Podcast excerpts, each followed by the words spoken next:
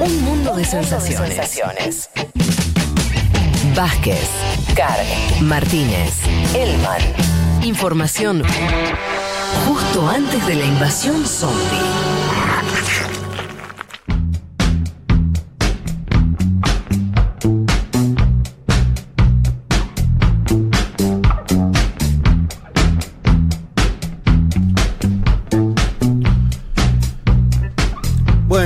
Arrancamos ya con el panorama. Les adelantaba que quería hoy hablarles bastante sobre las eh, vacunas, los planes de vacunación, cuestiones que están ocurriendo en distintos países del mundo. Empecemos por la región. Em, Este tema además a los argentinos también nos va a sonar de cerca. La Asamblea Nacional de Ecuador exigió al presidente Moreno que pida la renuncia de su ministro de Salud, Juan Carlos Ceballos. La razón es que durante enero se supo que el ministro había vacunado a parte de su familia en forma irregular. Eh, la vacunación en Ecuador no arranca. Además, además de todo eso, en Ecuador eh, están todavía en una fase muy, muy temprana, con muy pocas vacunas. Eh, son tres los ministros, esto uniéndolo con lo que pasó en Argentina, con, con Ginés González García y también lo que pasó en Perú, que fue el que tuvo, me parece el que explotó más por la, por la dimensión. Muy escandaloso el de Perú. Eh, estarán cientos, ¿no? Más de O 400, más de ¿no? 400 Sí. vacunados. Claro, pero se había vacunado hasta el presidente de manera irregular. ¿Qué? Que hasta el presidente de ese momento, digo, Martín Vizcarra. Sí, yo creo que los presidentes no se vacunan, no hay forma que un presidente se vacune de manera irregular, eso para mí es meter en la bolsa, pero, pero bueno. Pero bueno, de forma secreta al menos. No, pero era ex, era ex. En ese momento el de Ah, Vizcarra, no era. Vizcarra era ex presidente. No, momento. si lo destituyeron en noviembre y se vacunó en octubre, creo, una cosa así. Lo hizo escondidas. Sí. Lo hizo a escondidas. Bueno, como sea, más allá del presidente, el número.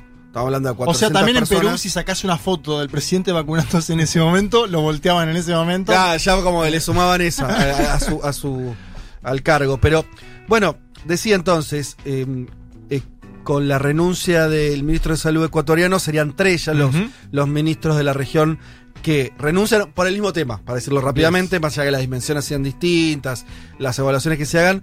Claro, bueno, hay una cosa obvia. Primero que eh, ser ministro de salud en una pandemia te genera ciertos problemas. No está más en la cuerda floja que el ministro de deporte, por decir cualquier cosa. Eh, y si bien lo, de Ecuador en términos de mm, este también numéricos parece ser un hecho más, más bien eh, menor, creo que se inscribe en una crisis terminal del gobierno de Moreno, ¿no? Un presidente que casi no tiene legitimidad. Todo lo que estamos, lo estuvimos contando sobre la primera vuelta electoral, es un gobierno que no tiene continuidad. Se termina y el que venga, sea eh, Arauz con el correísmo o Lazo con este, la, derecha ecuatoriana, son cosas distintas a lo que están ahora en el gobierno. Así que bueno, un gobierno muy débil. Pero quería contar esto. La vacunación en Ecuador, esto para también empezar a dimensionar algunas cosas. Eh, 18 millones de habitantes, 19 millones de habitantes Ecuador tiene más o menos, ¿sí? Recibió hasta ahora ¿Cuántas? 42 mil vacunas. Nada. 42 mil, chicos. Y en un país muy golpeado por la pandemia.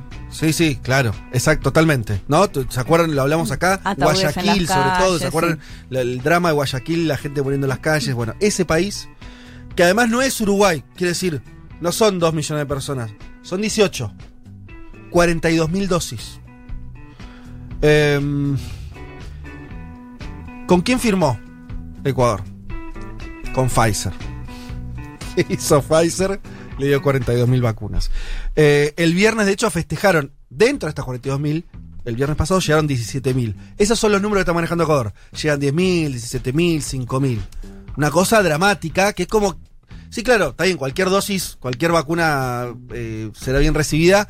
Los números son demasiado chicos y acá me parece que en el caso ecuatoriano empezamos a ver lo que puede ser el drama, lo hablamos muchas veces acá, de las dos velocidades, que dos, tres, veremos cuántas velocidades de vacunación tenga el mundo. Sí. Sabemos que a algunos países le están sobrando las vacunas de forma obscena. Estados Unidos, Gran Bretaña, Canadá, que también compró no sé cuántas, buena parte de Europa.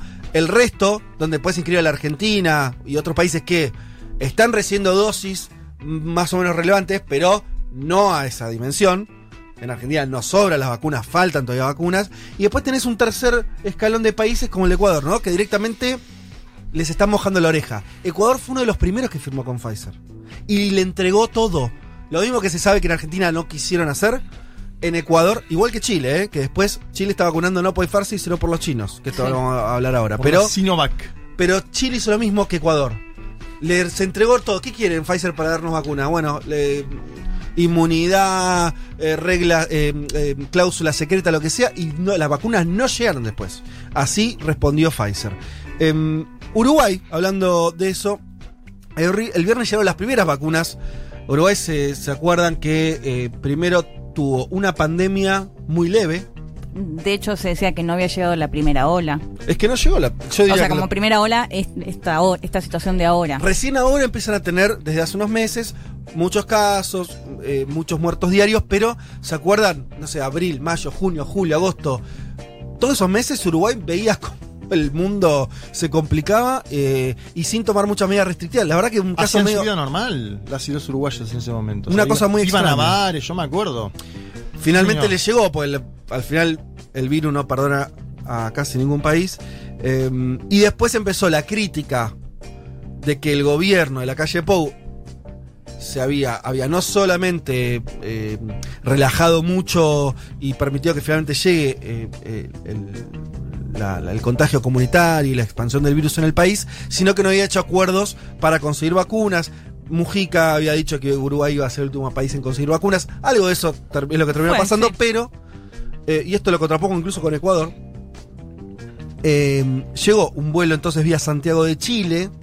De hecho, Piñera se, adju- se adjudicó algo de éxito ahí. Hubo una especie de sintonía centroderechista de Piñera Sí. mandando el Un avión. avión bueno, que Sí. sale de Chile a China. De hecho, es la TAM el avión, ¿no? Claro. Que viajó. claro. Llegaron 190 mil dosis.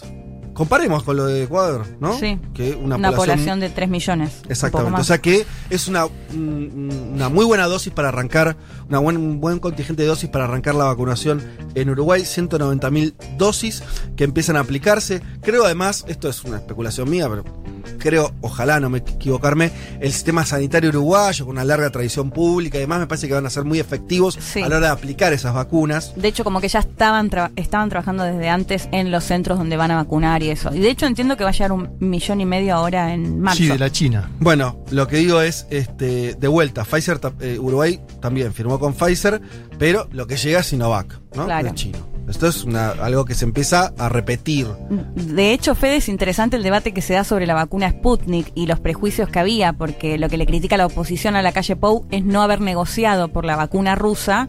Y bueno, hasta que no se publicó en The Lancet y toda la situación que pasó después, había mucho prejuicio. Digo que es Mm. probable que muchos mandatarios no hayan querido negociar Total. en su momento y Sí. después Sí, sí. No, no aparecía otra vacuna. Totalmente. A, a mí me sigue llamando la atención y esto, porque para mí enseña cómo pagan a veces ciertas eh, actitudes, Mm. para decirlo muy a lo bestia.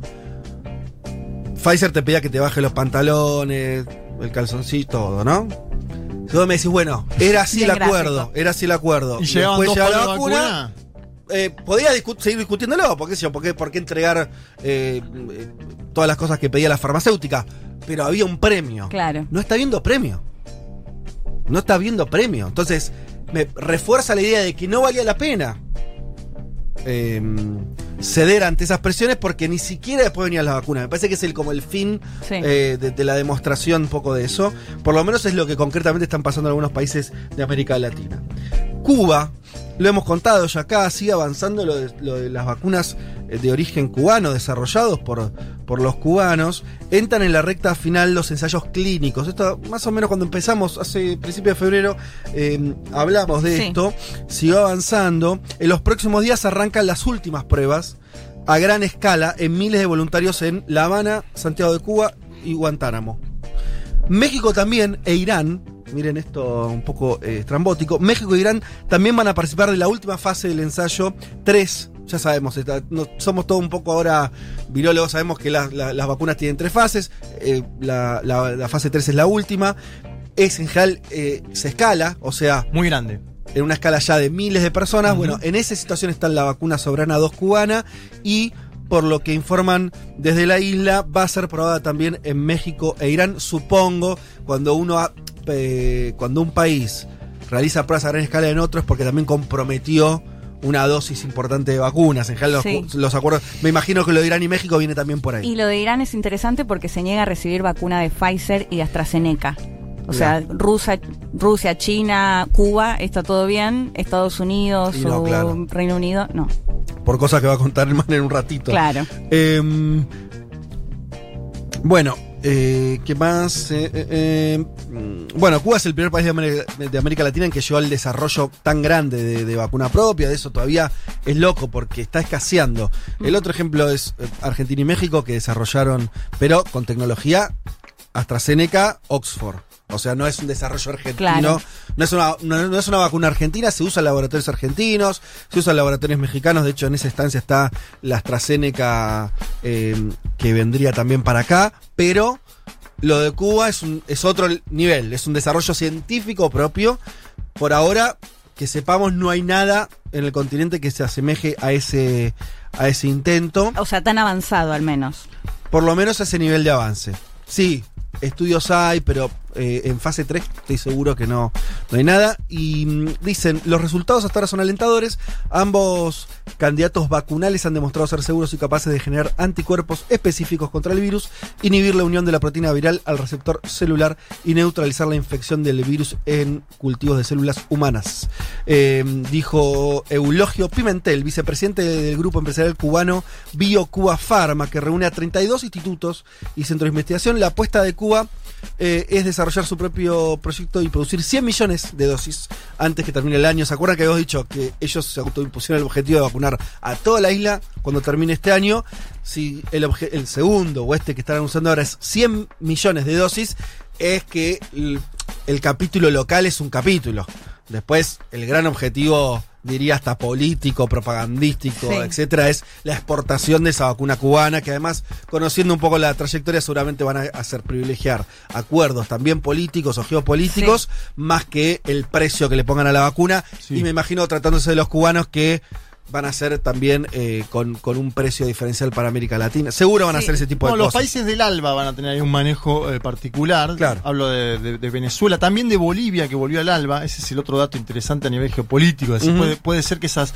Y lo, lo que me parece, Fede, que hay que destacar también es que Cuba, en la primera fase de la pandemia, había ayudado también. ¿Te acordás las imágenes en Italia de las brigadas al inicio de la Totalmente, pandemia? cierto. Es decir, hay una tradición en este año, sí. como de. Y, y te diría una vuelta a escena pública, ¿no? De Cuba como, eh, como, Bueno, es como que- país que está actuando fuertemente en, en el tema de la pandemia. ¿Por qué me tomo el tiempo de hablar de vuelta que ya habíamos cubierto el tema? Porque me parece realmente relevante, porque si bien hay varias vacunas en el mundo, de vuelta el mapita.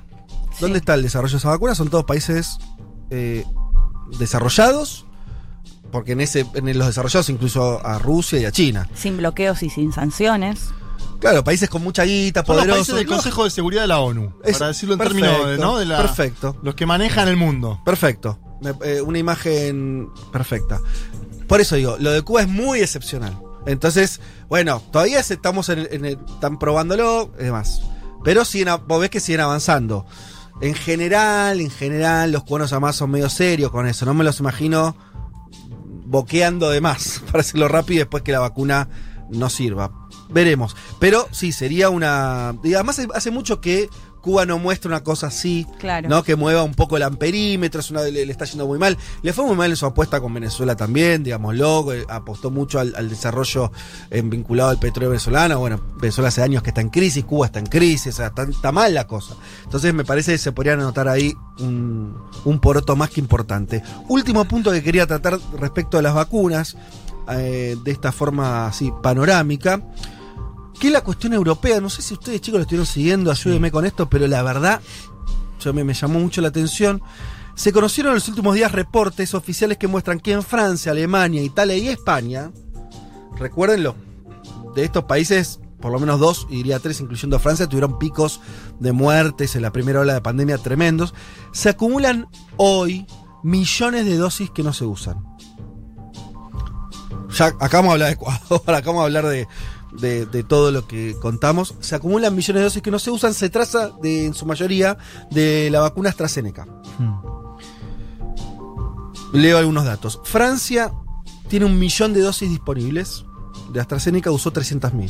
700.000 no las usó. Alemania usó menos de 500.000 y tiene un millón y medio en sus depósitos.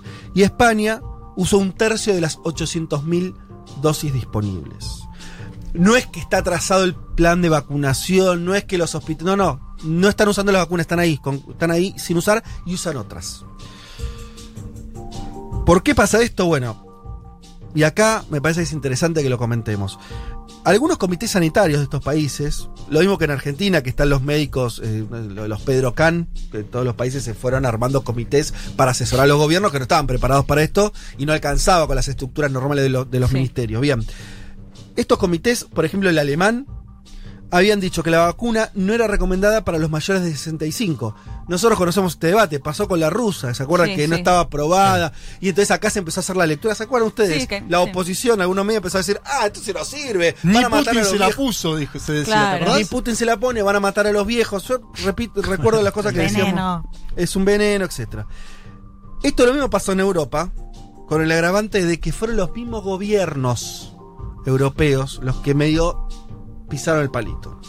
Eso desalentó el uso, se generaron fake news diciendo que la vacuna entonces no servía, literalmente, y llevó a la gente a rechazarla.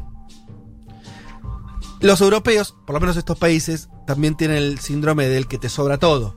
No, no, la AstraZeneca no, dame la otra. elijo esta. bueno, todo eso. Ahora se sabe, hubo un estudio real que se hizo en Escocia, donde se aplicó esta vacuna a mayores de 65 y redujo la muerte en un 80% de lo que contraía la enfermedad. Nosotros ya sabemos que las vacunas, eh, que esta vacuna no previene que te contagies, sino que hace que eh, los efectos sean entre nulos y muy, muy bajos, ¿sí? Si contraes la enfermedad y elimina el- entonces la hospitalización, por supuesto la muerte. Entonces se demostró con el estudio de Escocia que, que, que era efectiva, finalmente. El virólogo alemán Thomas Merten dijo hace poquito, el Pedro Kahn de Alemania, que asesora de hecho a Merkel eh, personalmente, dijo, salió todo un poco mal. Bueno, La cagamos. Un, un detalle ahí que me parece importante, que es acá hay algo también existencial en, en este dilema, que es la Unión Europea decidió este enfoque comunitario, ¿no? O sea, nos ocupamos nosotros la Comisión Europea, compramos nosotros, negociamos masa y después distribuimos de acuerdo a criterios de población y demás. Ahora, hay algo también mucho, mucho más en juego que es, bueno, estas lógicas comunitarias de si sigue empezando en Europa o qué pasa. digo, esta discusión hace tiempo que, que viene calando en Europa de para qué sirve, para qué funciona y si no es mejor enfoques menos comunitarios y más individuales. Bueno, esto está en juego en algo muy importante como es el tema de vacunas. Así que digo, al margen de los retrasos en los esquemas de vacunación, los cruces, ahora de repente tenés gobiernos como No, igual entiendo cómo se vincula con lo de AstraZeneca la, la cuestión del debate si... No, en general el enfoque, digo, para pensarlo desde arriba, más allá de la guerra con AstraZeneca puntualmente, toda esta discusión de la vacuna en Europa hay que mirarla bajo el lente de esta decisión que tomó la Unión Europea, desde el principio de no dejar que los países como Alemania, como Francia, Ajá. negocien su esquema de vacunación de manera individual y que lo haga la Comisión Europea. Así que todos estos problemas que calan después dentro de, la- de Europa, tenés que mirar por ese lente, porque hay algo mucho más grande en juego que es cómo actuó la Unión Europea en el principio de la pandemia y cómo está actuando ahora. Para tener en cuenta digo, de que hay algo también en juego respecto a la vitalidad de la Comisión Europea. pero Claro. vos decís que la polémica que se armó entre la Unión Europea y AstraZeneca, ¿se acuerdan que les decía al Reino Unido, bueno, no están entregando las dosis que nos prometieron y todo eso? ¿Eso generó desconfianza? ¿O Eso no fue, entiendo? eso fue, eso se fue Para, para, pero consumido. contémoslo porque no se está entendiendo, Sí. me parece. Eh, a eso iba a ir. Sí, Ah, o sea, no, no, no, no, no, no llega a entender lo que me decías de respecto a, a la cuestión co- de la compra de las vacunas en términos comunitarios o nacionales. Sí que hay, ahora eh, volvemos a eso, pero sí que hay, y es interesante con AstraZeneca, también un rebote respecto de que Reino Unido dejó de ser la Unión Europea. Claro. Esto es interesante porque antes de la pandemia decía, bueno, ¿cuáles son los efectos de que el Reino Unido, Sí. que la Unión Europea, que el comercio? Acá te estás teniendo un, una- un ejemplo de laboratorio perfecto Hmm. en medio de esta pandemia. ¿De qué efectos tiene? ¿Por qué? Porque la disputa con, con el Reino Unido, que se está en este momento, todavía continúa el divorcio eh, Sí. con la Unión Europea, La, la AstraZeneca, sabemos nosotros, AstraZeneca Oxford es tecnología británica. Parte del comienzo de la desconfianza con AstraZeneca también tuvo que ver con esta disputa que hubo de los gobiernos. Los gobiernos europeos empezaron a reclamarle eh, mayor entrega, mayor velocidad. Las plantas que producían más la vacuna estaban en Inglaterra. Y había otras plantas en Europa, pero Una Bélgica. La de Bélgica. La de Bélgica con- la que fue allanada. bueno, con mayores problemas. Entonces, eh, se metió la política, se metió esa disputa en el medio y además el gobierno de Boris Johnson no es que dijo, no, bueno, las vacunas que producimos acá, que vayan eh, a Frankfurt. Total. Minga. Y de hecho, Y, tomó una decisión Sí. soberana de alguien que ya no es socio de la Comunidad, de Sí. la Comunidad Europea, que es la vacuna en casa. Mm. Sí. Entonces, de vuelta, está, está sucediendo, eh, es el primer ejemplo, me parece, muy fuerte de las consecuencias de que el Reino Unido no se va a partir No, de la Unión y Europea. una cosa más, que es que von der Leyen en esa negociación lo, lo que hizo fue amenazar con aplicar lo que fue el, el protocolo de Irlanda del Norte para que no se exporten eh, las vacunas que le Ujú. correspondían al Reino Unido. Fue una amenaza, pero fue una Sí. amenaza que detonó, por ejemplo, que Boris Johnson ahora estoy diciendo que quiere renegociar todo el acuerdo del Brexit por el punto de, de Irlanda. O más que todo el acuerdo, digo, el punto de Irlanda del Norte, que es que en ese acuerdo, si se aplica el protocolo, se puede frenar la importación eh, de, de- en realidad de Irlanda hacia Irlanda del Norte, que es territorio eh, o es parte del del Reino Unido. Con lo cual, digo, también incluso detonó la, Sí, sí. el vínculo precario, porque es todo muy reciente, entre Reino Unido y eh, Bruselas. A lo que digo es, todas estas trabas en las negociaciones, esta guerra con AstraZeneca y toda esta discusión respecto a cómo ha avanzado, lo poco que ha avanzado la vacunación en los, en- en los países de Europa, pongámoslo este lente, que es desde el comienzo. Desde el comienzo hubo una decisión de la Unión Europea que fue aceptada por los gobiernos de delegar todo lo que es el esquema de vacunación nacional y sobre todo las negociaciones con AstraZeneca, con Pfizer, en manos de la Comisión Europea. Lo cual, esto, fíjate que cuanto más se retrase, cuanto más problemas, esto se le cobra a la Comisión Europea, que ya sabemos que hace tiempo tiene Sí. problemas de legitimidad en, en varias sociedades de Europa. Simplemente eso. No, está perfecto. Y a eso igual se le. O sea, porque parece, por ahí no se entiende, pero Europa tiene dos problemas. O tuvo. Tuvo un problema de abastecimiento. Tuvo menos vacunas que otro, que, el Reino Unido, que produjo su propia vacuna, que Estados Unidos ni hablar. A lo que le suma un problema, un problema que parece contradictorio, que es que ahora tiene vacunas que no quiere, que la gente no quiere utilizar. Entonces, para mí lo que está mostrando eso, que hay un problema político de gestión de la pandemia. Un problema político, se les em- empezó a, a- a, este, a, a tener, sobre todo eso yo lo, lo refiero con lo que pasó en, en Argentina porque conocimos muy de cerca el debate sobre si esta vacuna es buena o no, Sí. la rusa. Y vos lo que estás viendo es que, eh, primero, los que están zafando son dos tipos de países.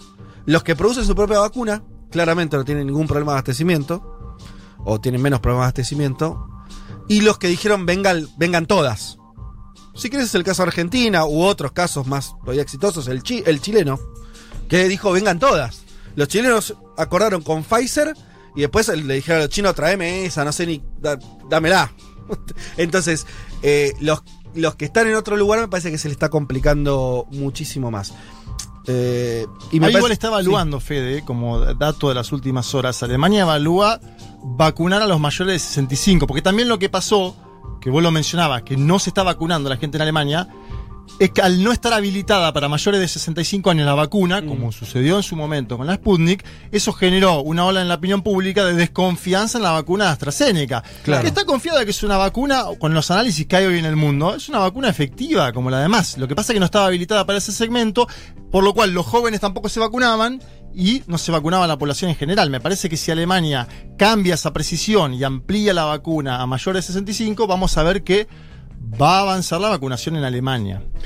Muy bien, eh, bueno, hay muchos mensajes eh, de oyentes, a ver si leemos alguno. Um, para mí el Papa algún martes se tomó una Italia y se vino de incógnito, eh, ¿Viste? suscribiendo Ya lo que dijo avalando la Leti. teoría conspirativa. Esto lo dice Guille de Citibel. Vamos, Guille. Fue a pasear por Corrientes, se tomó un cafecito, espió a San Lorenzo por ahí ESPN y sí, se me volvió. encanta esa teoría. Está muy bien. Yo, debe tener Juanma igual. eh, le deben llegar los partidos de San Lorenzo al Papa. Sí. Sí, y la- su, su guardia, no me acuerdo el nombre de la guardia del Papa, la- ahora lo, lo veremos, es la que le informa a la mañana del día siguiente del partido. Lastimosamente ayer San Lorenzo perdió 4 a 0, así que seguramente esta mañana al Papa le han informado del triunfo de Central Córdoba. Carlas nos dice, esa, esta mesa radial me hace sentir bien, me hace bien, profesionalismo, información, análisis impecable. Bueno, Ah, mirá, muchas gracias, ¿eh? Carla. Eh, el pibito Elman es un lujo, dice Carla. Pero no sé si Sí, es la sí. misma Carla u otra. Eh, tengo más información. ¿Dice algo de la foto, Carla? Pibito del ¿Qué mar, me gusta. La de Elman con la manito acá. ¿Qué? ¿Cómo? La foto de hoy nuestra. Vos decís que salió así como un baby face así. El Bebote Álvarez, ¿no? Bien. Bebote Álvarez, me gusta. valor.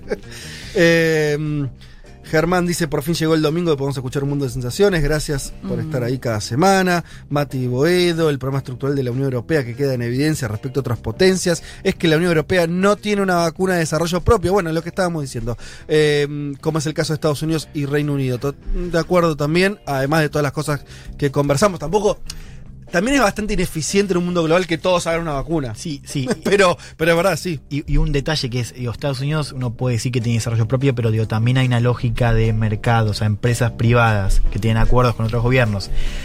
Muy diferente a lo que es el caso de Rusia y de China, donde sí la cuestión estatal está mucho más ligada. Quiero decir, ahí sí me parece que un Pero ¿por qué desarrollo- Estados Unidos no tendría su... Sí, claro que tiene su propia vacuna. Sí, La tiene, pero Moderna. son laboratorios privados. Pero Ah, eso bueno. No, chicos, es propio. no, no, no, sí, sí. porque digo, Estados Unidos también se queja de que Pfizer no le está dando lo que le debería dar. Sí. Sí, Digo, claro. Igual eso está, no pasa en está Rusia en vacunando China. bien, ¿no? Está vacunando bien. Desde Estados ya, Unidos- no Estados Unidos creo no que podría- desarrollos Sí. nacionales y de ya que incluso la gran mayoría fueron puestas con un Sí. programa eh, pagado por el Estado. Sí, Exactamente. No estoy diciendo que no es un desarrollo propio, lo que digo es que hay un matiz, hay una diferencia entre lo que son desarrollos de laboratorios privados, que muchas veces tienen roces con incluso los gobiernos nacionales, como Sí, fue el caso de Trump con todas las farmacéuticas. Se la dieron tarde la vacuna. Se se Exactamente, sigue quejando. y menos de lo que querían, a diferencia de los casos de Rusia y de China, donde no está esa lógica privada eh, que puede incluso comerciar con otros gobiernos.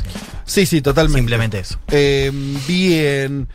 ¿Qué más teníamos por acá? ¿Algún mensaje más? Bueno, ya, ya ¿Qué lo más leeremos. Eh, a los rugbyers se vacunan por esenciales, dice gente tucumana, ¿no? ¿Por qué? No, Eh, pero es No un creo, chiste, ¿no? Ah, puede ser. Estaría bueno que los vacunen contra las golpizas. No, sí hay que darle otro tipo de vacuna a los muchachos. Bueno, ya venimos.